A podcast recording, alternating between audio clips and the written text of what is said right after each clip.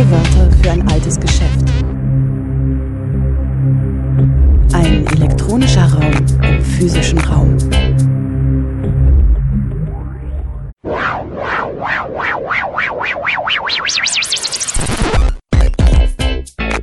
Playback. Willkommen zu O-Ton Playback bei Radio Dreieckland.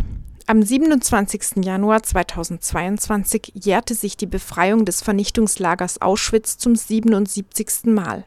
Der Tag ist dem Gedenken an die Opfer des Nationalsozialismus gewidmet. Dieses Jahr lag in Baden-Württemberg ein Schwerpunkt auf der Erinnerung an die Verfolgung der Sintize und Romnia, so auch in Freiburg. Hier verknüpften Thomas Wald vom Roma-Büro Freiburg und der Historiker Heiko Haumann die Themen von NS-Verfolgung und Vernichtung von Sinti und Roma sowie der von Gatsche, also von Nicht-Sinti oder Roma, als Asoziale. Zwei Kategorien der Verfolgung, die eng miteinander verwoben waren. Ihre Verknüpfung wirft auch ein Licht auf die spezifischen Strukturen des Antiziganismus. Wir senden beide Mitschnitte vom 27. Januar 2022 aus dem Bürgerhaus Seepark in Freiburg in Oton Plebeck. Den Vortrag von Thomas Wald konntet ihr in der vergangenen Woche hören. Er befasste sich mit der Verfolgung der sogenannten asozialen Gatsche. Heute hört ihr den zweiten Teil, den Vortrag des Historikers Heiko Haumann über die Verfolgung von Sinti und Roma als sogenannte Asoziale. Die Musik zur Sendung stammt ebenfalls aus der Veranstaltung vom 27. Januar 2022. Es musiziert Mirsad Kecic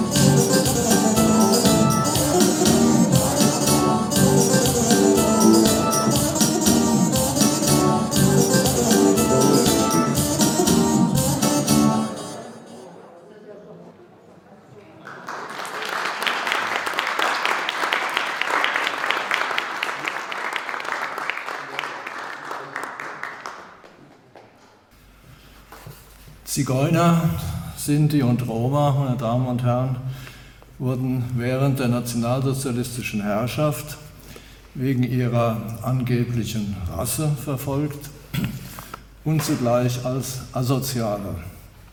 Ein Begriff, wie wir gehört haben, der erst nach 1900 wirkmächtig wurde, aber an sich nicht neu war. Wie ein roter Faden zieht sich seit dem späten Mittelalter der Vorwurf gegen Zigeuner durch die Geschichte, sie seien arbeitsscheu und kriminell, eben asozial im späteren Verständnis. Diesen Vorwurf teilten sie mit vielen anderen unangepassten und unerwünschten Bevölkerungsgruppen, Fahrenden, Vaganten, Landstreichern, Vagabunden, Bettlern, speziell Betteljuden, unwürdigen Armen, Obdachlosen, Verwahrlosten, Alkoholikern, Prostituierten, Dieben und Räubern. Nach anfänglich wohlwollender Aufnahmen der ersten Zigeunergruppen zu Beginn des 15. Jahrhunderts war die Stimmung umgeschlagen. Sie wurden zusammen mit anderen Fahrenden zu Randständigen gemacht, als Spione der Türken, also des Osmanischen Reiches, verdächtigt und durch Beschluss des Freiburger Reichstages 1498 ausgewiesen. Das konnte zwar nicht durchgesetzt werden, aber seit dieser Zeit besteht das Feindbild Zigeuner und dieses Wort wurde zu einer abwertenden Fremdbezeichnung. Seit dem 15. Jahrhundert unterstellte man, seit dem 16. Jahrhundert unterstellte man auch in unserer Gegend regelmäßig allen Zigeunern für Diebstähle und Betrügereien verantwortlich zu sein. 1664 verordnete die vorderösterreichische Regierung in Freiburg die, wie es hieß, Vertilgung der Zigeuner und befahl, ich zitiere, die Ziginer samt ihrem Anhang, Sack und Pack alsobalden unverzogentlich aufzurollen und totaliter abzuschaffen. Schon damals warfen Obrigkeiten, aber auch Wissenschaftler den Zigeunern vor, betrügerisch, bösartig, arbeitsscheu und sittlich verkommen zu sein. Deshalb mussten sie entfernt werden. Im 18. Jahrhundert wurden auch an den Grenzen hiesiger Territorien sogenannte Zigeunerstöcke aufgestellt, in denen Zigeuner und mit ihnen Bettlern, Vaganten, Landstreichern sowie anderen herrenlosen Gesindel, Thomas hat schon darauf hingewiesen, das Betreten des Landes verboten wurde. Würde man ihre habhaft werden, könnten sie ohne Prozess gehängt und ihre Kinder ihnen weggenommen werden. Hier ein Beispiel für einen solchen Zigeunerstock, der auf einem Pfahl an die Grenze gestellt wurde und den Zigeunern wie den Jaunern und Landstreichern zeigen sollte, welche Strafen sie erwartete, wenn sie die Grenze übertreten. 1731, das Beispiel ist aus dem Fürstentum Coburg, aber hier gab es ganz ähnliche Zigeunerstöcke. Trotz aller Solidarisierung, vor allem in Dörfern, blieb die Zuschreibung, die Zigeuner seien mehr oder weniger identisch mit all den umherziehenden Leuten, mit all diesen umherziehenden Leuten nicht ohne Wirkung. Noch heute ist im alemannischen Sprachgebrauch ein Ziginer nicht nur ein Zigeuner im ethnischen Sinn, sondern auch ein Herumtreiber und Vagabund. Im 19. und zu Beginn des 20. Jahrhunderts wurde die, wie es hieß, Bekämpfung des Zigeunerunwesens zunehmend systematisiert und zentralisiert. In der Regel warf man dabei nach wie vor Zigeuner und nach Zigeunerart umherziehende Personen, ein ständiger Begriff der Zeit, in einen Topf. Sie waren eben alle asozial. Während der Weimarer Republik kamen dann als Synonyme für Asoziale die Begriffe Gemeinschaftsschädlinge und Gemeinschaftsfremde auf, vor denen die Gesellschaft geschützt werden müsse. Diese Begriffe fanden bis in die Reihen der SPD oder der katholischen Kirche Anklang. Die völkischen Richtungen interpretierten die Begrifflichkeit in ihrem Sinne rassistisch, weiteten sie aus auf alle, die nicht in ihre Vorstellungen von Gemeinschaft passten und sprachen von der, ich zitiere, Ausmerzer der sozial unangepassten, nutzlosen oder schädlichen Individuen, damit sich die eigene Rasse behaupten könne. So wie es schon der Psychiater Ernst Rüdi 1904 proklamiert hatte. Die Nationalsozialisten bauten auf diese Argumentation auf. Sie betonten die Unangepasstheit und die Unfähigkeit der Asozialen, sich in die Volksgemeinschaft einzuordnen.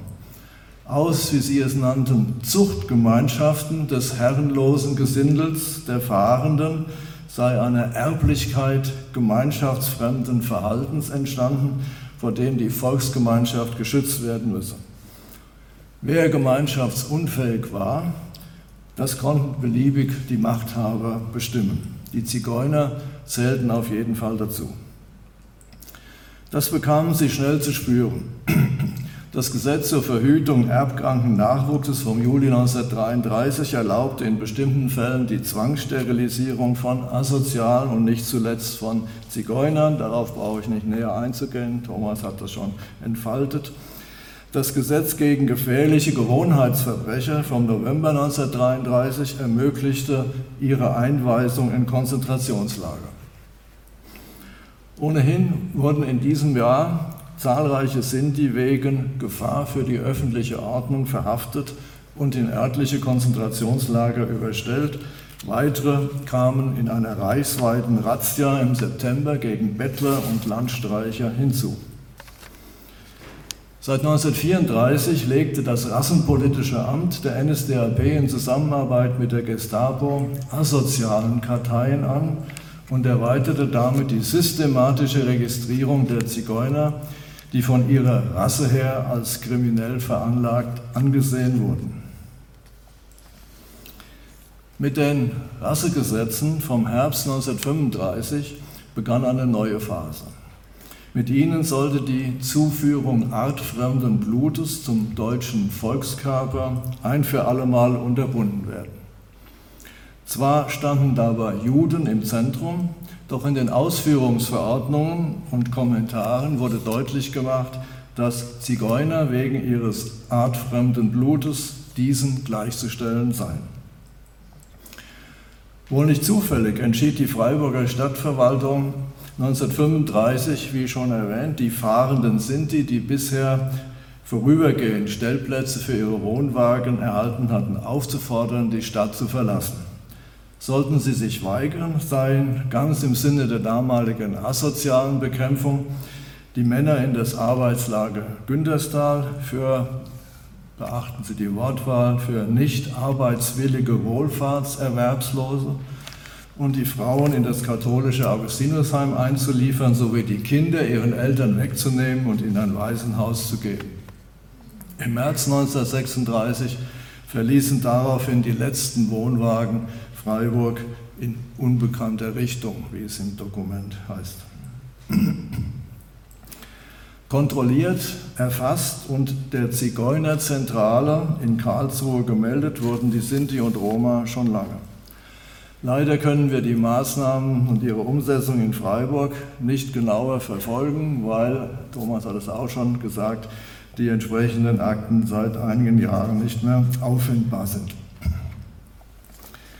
Im Juli 1938 wurden im Rahmen der Aktion Arbeitsscheu Reich zahlreiche Sinti und Roma in verschiedene Konzentrationslager verschleppt. Am 8. Dezember 1938 unterschrieb Heinrich Himmler, Reichsführer SS und Chef der deutschen Polizei, den Erlass zur endgültigen Lösung der Zigeunerfrage. Sein Ziel war es, wie in den Ausführungsbestimmungen von 1939 hieß, die Einheit der deutschen Volksgemeinschaft zu wahren, also die Asozialen und die Gemeinschaftsunfähigen auszumerzen. Dr. Robert Ritter sowie seine Mitarbeiterinnen und Mitarbeiter in der 1936 und 1937 eingerichteten Rassenhygienischen und Bevölkerungsbiologischen Forschungsstelle am Reichsgesundheitsamt hatten durch demütigende Befragungen und Vermessungen angeblich herausgefunden, dass 90 Prozent der Sinti und Roma unter den Begriff des Zigeuner-Mischlings fielen. Hauptsächlich seien sie Mischlinge mit dem deutschen, kriminellen, asozialen Subproletariat und trügen minderwertiges Erbgut in sich. Damit war scheinbar wissenschaftlich nachgewiesen, dass die Zigeuner tatsächlich artfremden Blutes den Juden gleichzusetzen und darüber hinaus asozial seien. Hier untersucht wahrscheinlich Dr. Eva Justin von dieser Forschungsstelle die Augenfarbe einer vermutlich Synthesa 1937, 38 etwa.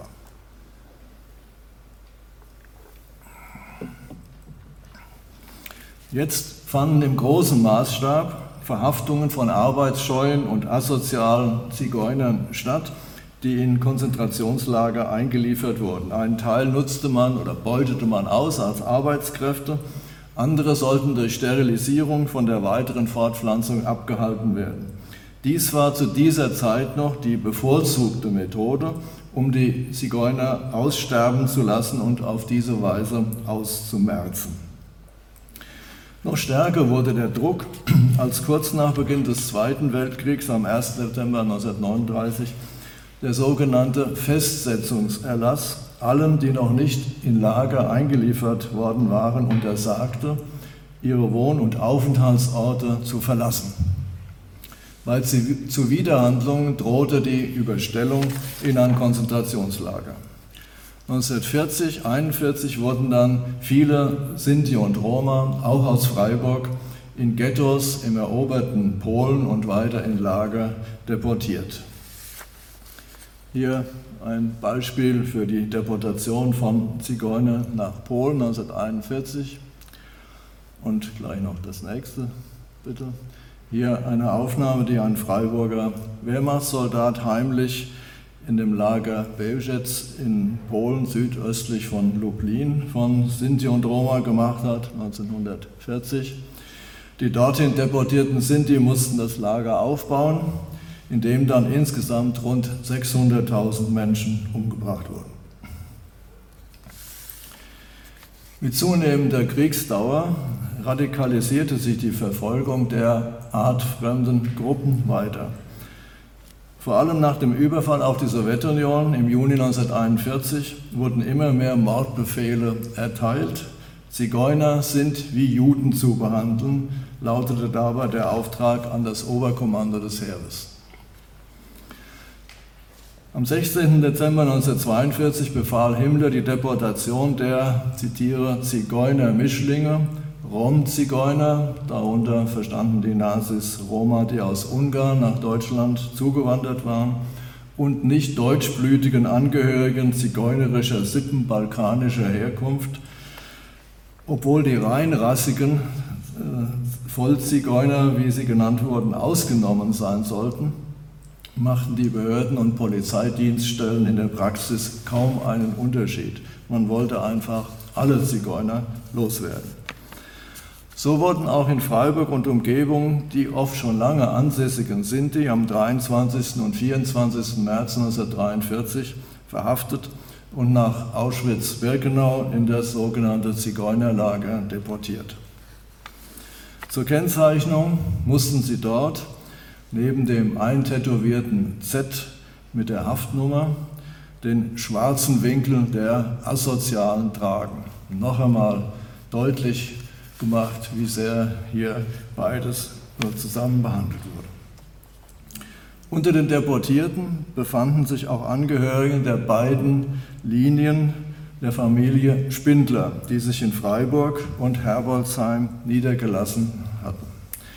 Hier der schon erwähnte Wilhelm Spindler, 1938 mit dem 1998 mit dem Bundesverdienstkreuz ausgezeichnet, Ihm war zusammen mit einem jüngeren Bruder die Flucht gelungen. Später zählte er zu den Mitbegründern der Sinti-Union Freiburg sowie des Zentralrates Deutscher Sinti und Roma. In Herbolzheim war bereits vor der Deportation der dortigen Familie Spindler ihr 1925 geborener Sohn Friedrich in die Mühlen des nationalsozialistischen Herrschaftsapparates geraten. Das ist Friedrich Spindler, etwa achtjährig, um 1933. Im Auftrag der rassenhygienischen bevölkerungsbiologischen Forschungsstelle wurde er vermessen und als Zigeunermischling mit vorwiegend zigeunerischem Blutsanteil eingestuft. Hier die Vorderseite der Karteikarte dieser Vermessung mit der Gesamtbewertung 1,5 plus, das heißt eben Zigeunermischling mit vorwiegend zigeunerischem Blutsanteil. Nächste Karte. Hier die Rückseite, man sieht hier, was alles vermessen wurde die Lidspalte, die Lippen, die Brauenwirbel, die Länge des Ohrläppchens und so weiter und so weiter und wurden dann in, Indizes zusammengefasst und danach die Bewertung äh, vorgenommen.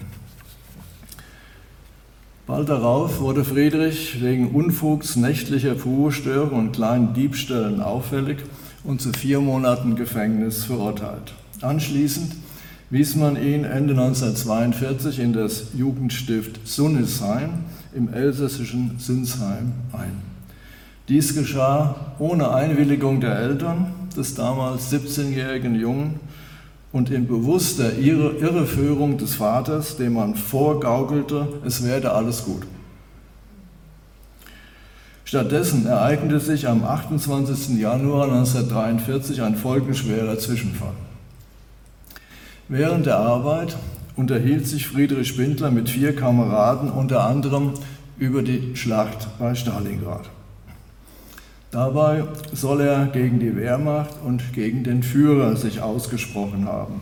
Schließlich habe er den Spottvers vorgetragen, Heil, Heil, Heil, Hitler hängt am Seil. Lass ihn baumeln hin und her, wenn nur einmal Kommunismus wäre. Zwei seiner Kameraden denunzierten ihn. Der vernehmende Gendarmerie-Oberwachtmeister versuchte, die Äußerung herunterzuspielen, aber die Gestapo ließ Friedrich Spindler festnehmen und wegen Wehrkraftzersetzung dem Sondergericht Mannheim überstellen sowie den Oberreichsanwalt beim Volksgerichtshof einschalten. Der Vorwurf der Wehrkraftzersetzung wurde immerhin fallen gelassen. Es blieb eine Anklage wegen sogenannter Heimtücke. Zur strafrechtlichen Verantwortlichkeit Spindlers wurde ein Gutachten des Psychiaters Dr. Gustav Erismann eingeholt. Dieser untersuchte Spindler und gab in seinem Gutachten durchaus vorteilhafte Züge wieder. Doch in seiner Beurteilung folgte er völlig der nationalsozialistischen Ideologie. Spindler habe sich von Jugend an als ein Verbrecher gezeigt. Sein Verhalten wurzle in seiner ihm angeborenen Neigung zum Vagabundentum und seiner von Kindheit an bestehenden moralischen Haltlosigkeit. Erismann folgerte, ich zitiere, seine ungünstige Charakterveranlagung und seine moralische Minderwertigkeit sind ihm angeboren, lassen sich nicht beeinflussen und lassen sich nicht ändern. Sein bisheriges Verhalten beweist dieses in jeder Hinsicht. Es beweist, dass er unfähig ist, ein brauchbares Glied der menschlichen Gesellschaft zu sein. Insofern hielt er ihn für vollkommen schuldfähig und man könne ihn auch als 18, ab 18-Jährigen als Erwachsenen äh, verurteilen. Trotz dieses Gutachtens verurteilte der Richter am Sondergericht Spindler wegen heimtückischer Äußerungen lediglich zu einem Jahr Gefängnis abzüglich drei Monate Untersuchungshaft.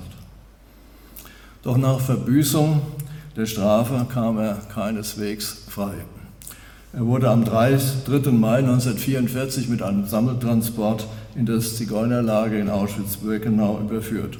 Ebenso wie seine Eltern und die meisten seiner Geschwister überlebte er das Lager nicht. Sein genaues Todesdatum ist unbekannt. Hier noch einmal Friedrich Spindler bei der Entlassung aus der Volksschule 1940. Dieses Beispiel zeigt meines Erachtens besonders eindringlich, wie eben diese Einschätzung als asozialer, mit angeborener, mit erblicher Asozialität eben sich niederschlug neben der Beurteilung als Zigeuner äh, Mischlingen, wie äh, diese rassenbiologische Forschungsstelle äh, angeblich festgestellt hat. Mit dem Zusammenbruch des Dritten Reiches verschwanden die Vorbehalte gegen die Zigeuner nicht. Das macht sehr schön der Ausschnitt aus diesem Dokumentarfilm Barackenputzer deutlich, zu dem ich gar keine. Da haben Sie mir ja. schon etliche Mal gefragt, ob ich äh, Soldat war und was ich, was ich während der Kriegszeit gemacht habe. Und wenn ich dann betont habe, ich war im Lager äh, von 1940 bis 1945. Im KZ? Ja, also im Verschleppung nach Polen. Und dann, äh, dann haben sie meistens etwas äh, Abstand genommen von mir. Also wollte das nicht gerne hören. Und wenn sie mich wieder andere gefragt haben, dann habe ich, hab ich probiert, ob das besser ist. Da haben sie mich gefragt, dieselbe Frage. Da habe ich gesagt, nein, ich war, ich war nicht im KZ. Ich war nicht verschleppt. Dann waren die Leute Feinde von mir. Sie haben gesagt, Sie wären Soldat gewesen in Russland. Ja, ja, und da waren sie freundlicher. Das braucht, glaube ich, keinen Kommentar. Und auch die Gleichsetzung von Zigeuner und asozial wurde keineswegs fallen gelassen. Ein besonders, eine besonders eindringliche Bestätigung erfuhr als ein Beispiel die 1924 geborene Silly Reichmann, die verwandtschaftlich auch mit Freiburg verbunden ist und Auschwitz überlebte. Hier 97-jährig 2021 in ihrer Wohnung in Mannheim. 1950 reichte sie einen Antrag auf Wiedergutmachung ein. Dieser wurde abgelehnt. Himmlers Erlass, so schrieb die Sachbearbeiterin, Himmlers Erlass vom Dezember 1942 habe sich nur auf Zigeuner-Mischlinge bezogen. Sie aber sei eine reinrassige Lallerie-Synthesa. Deshalb könne sie nicht aus rassischen Gründen nach Auschwitz gekommen sein. Mit anderen Worten, sie war nach Ansicht der Behörde zu Recht als Asoziale inhaftiert worden. Das entsprach damals gängiger Praxis, auch der Gerichte. Der Bundesgerichtshof stellte 1956 fest, die Zigeuner würden als asozial gelten, weil sie, weil sie, ich zitiere, sich in weitem Maße einer Sesshaftmachung und damit der Anpassung an die sesshafte Bevölkerung widersetzt haben.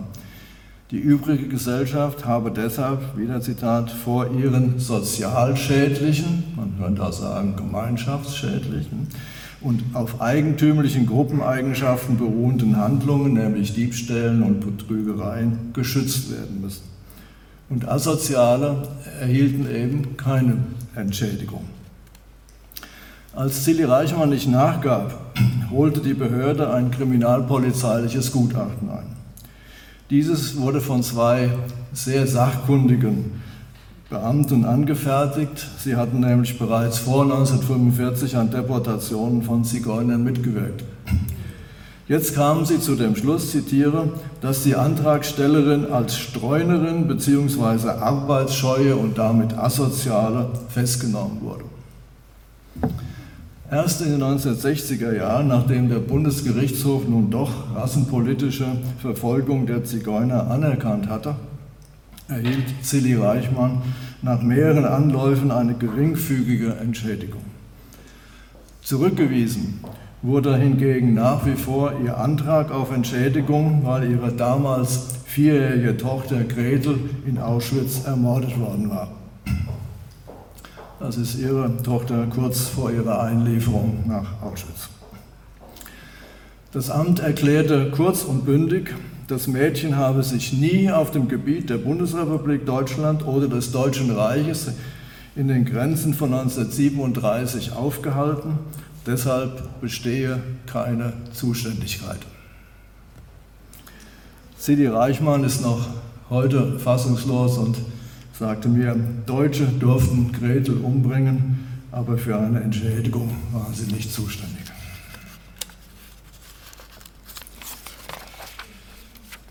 Die Vorurteile sind bis heute nicht beseitigt. Nach wie vor hält sich bei einer großen Zahl der deutschen Bevölkerung die Überzeugung, Zigeuner seien kriminell und faul, ihr Wandertrieb lasse sie nicht sesshaft werden, obwohl derzeit die Mehrheit der Sinti und Roma sesshaft sind. Und darüber hinaus, um den Bogen nochmal zu spannen, wie oft hören wir auch von hochrangigen Politikern, man müsse bei Hartz-IV-Empfängern und Erwerbslosen Sanktionen gegen Missbrauch vorsehen. Dabei werden vielfach Einzelfälle verallgemeinert und ist ein grundsätzliches Misstrauen spürbar. Diese Menschen seien arbeitsscheu und wollten nur parasitär Geld abzweigen. Sie seien Sozialschmarotzer, Asoziale. Gedenken heißt nicht nur die Erinnerung wachhalten, den Verfolgten einen Namen geben, sie vor dem Vergessen bewahren, sondern Gedenken muss in Reflexion, in eine Bewusstseinsveränderung und letztlich in Handeln münden. Was einmal geschehen ist, kann wieder geschehen. Diese Einsicht hat uns der Auschwitz-Überlebende Primo Levi hinterlassen. Unsere Erinnerungskultur hier in Freiburg, die Vergangenes in die Gegenwart drückt, hat sich in den letzten Jahrzehnten tiefgreifend gewandelt. Ich erinnere mich ganz persönlich, dass ich 1988, als ich am Stadtarchiv hier gearbeitet habe, von der Stadtverwaltung gebeten wurde, eine Ansprache zum Gedenken an den 9. November 1938 zu halten. 50 Jahre danach. Das war, glaube ich, das erste Mal, dass bei diesem Anlass konkret, nicht allgemein, sondern konkret der Ereignisse in Freiburg, der Brandstiftung der Synagoge und deren Folgen für die jüdische Bevölkerung gedacht wurde. Inzwischen hat sich viel verändert. Wenn Thomas Wald und ich heute zu einem Thema gesprochen haben, das 1988 noch überhaupt nicht im Blick der Öffentlichkeit stand, zeigt das, was sich getan hat. An den Schulen ist sehr viel geschehen, vorbildliches geschehen. Geschichtswerkstätten und ähnliche Initiativen haben Schicksale von Betroffenen erarbeitet. Die Stolpersteine haben viel Aufmerksamkeit geschaffen. Es hat wichtige Ausstellungen gegeben. Die Erforschung der damaligen Zeit ist weit vorangekommen, aber auch noch viel offen. Das im Aufbau befindliche Dokumentationszentrum ist ein deutliches Zeichen. Also viel hat sich zum Besseren gewandelt, aber dabei dürfen wir nicht stehen bleiben. Die Geschichte der verfolgten Personen und Gruppen muss in Erinnerung behalten werden. Es wird immer schwieriger, weil immer mehr Zeitzeugen uns nicht mehr zur Verfügung stehen. Sie sterben und die Erinnerung bei vielen auch verblasst. Und darüber hinaus, meine ich, müssen eben auch Folgerungen aus der Erinnerung gezogen werden. Das bedeutet etwa die Diskriminierung von Zigeunern und überhaupt der Asozialen insgesamt mit allen Mitteln zu bekämpfen, die unterschiedlichen Lebenswelten von Menschen und Bevölkerungsgruppen anzuerkennen und die Lebensbedingungen armer Menschen zu verbessern. Wenn unsere Vorträge heute zum Nachdenken darüber angeregt haben, wäre schon viel bewirkt.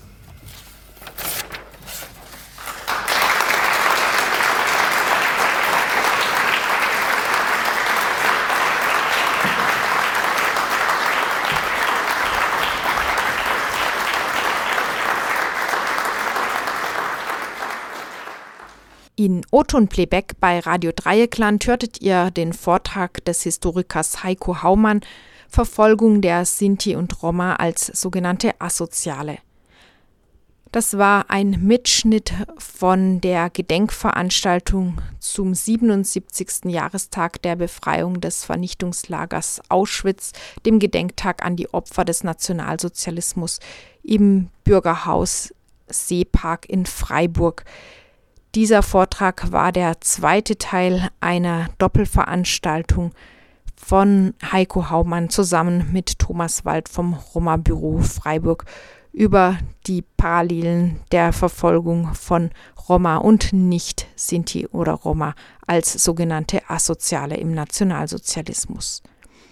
Beide Teile des Vortrags könnt ihr im Nachgang auch nachhören auf unserer Webseite rdl.de oder mit Video auf der Webseite des Roma-Büros Freiburg.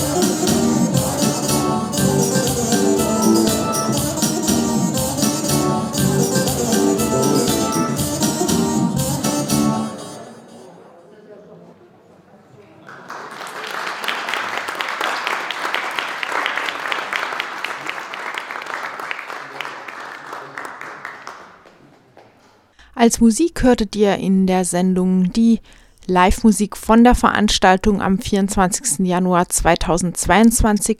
Es musizierte Mirsad Kecic